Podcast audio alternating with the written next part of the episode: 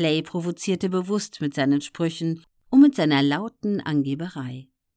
Er war der Meinung, dass viele Zuschauer nur kamen, um zu sehen, wie jemand diesem schwarzen Großmaul die Fresse polierte.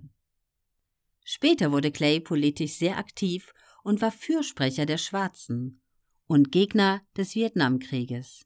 Aber in den ersten Jahren seiner Boxkarriere spielten diese Themen keine Rolle.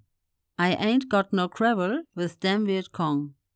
Nachdem er sich der Nation of Islam anschloss, nannte Clay sich Muhammad Ali.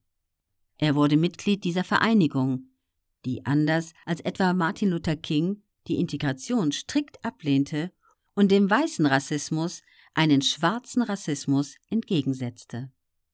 Ali wurde bekannt dafür, dass er den Kriegsdienst verweigerte und sich gegen den Krieg in Vietnam stellte.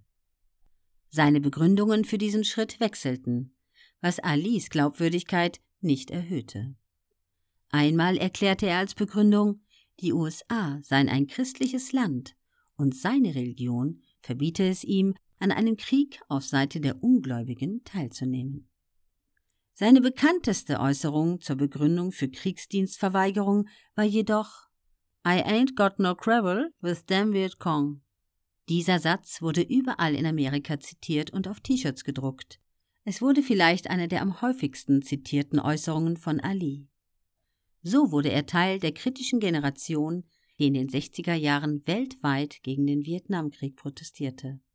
Für die einen wurde er zum Held, aber viele Amerikaner lehnten ihn auch wegen seiner unpatriotischen Einstellung ab.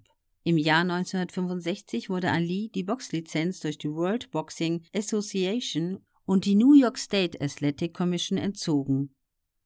Die anderen Boxkommissionen des Landes schlossen sich an, und ihm wurde sogar der Weltmeistertitel aberkannt.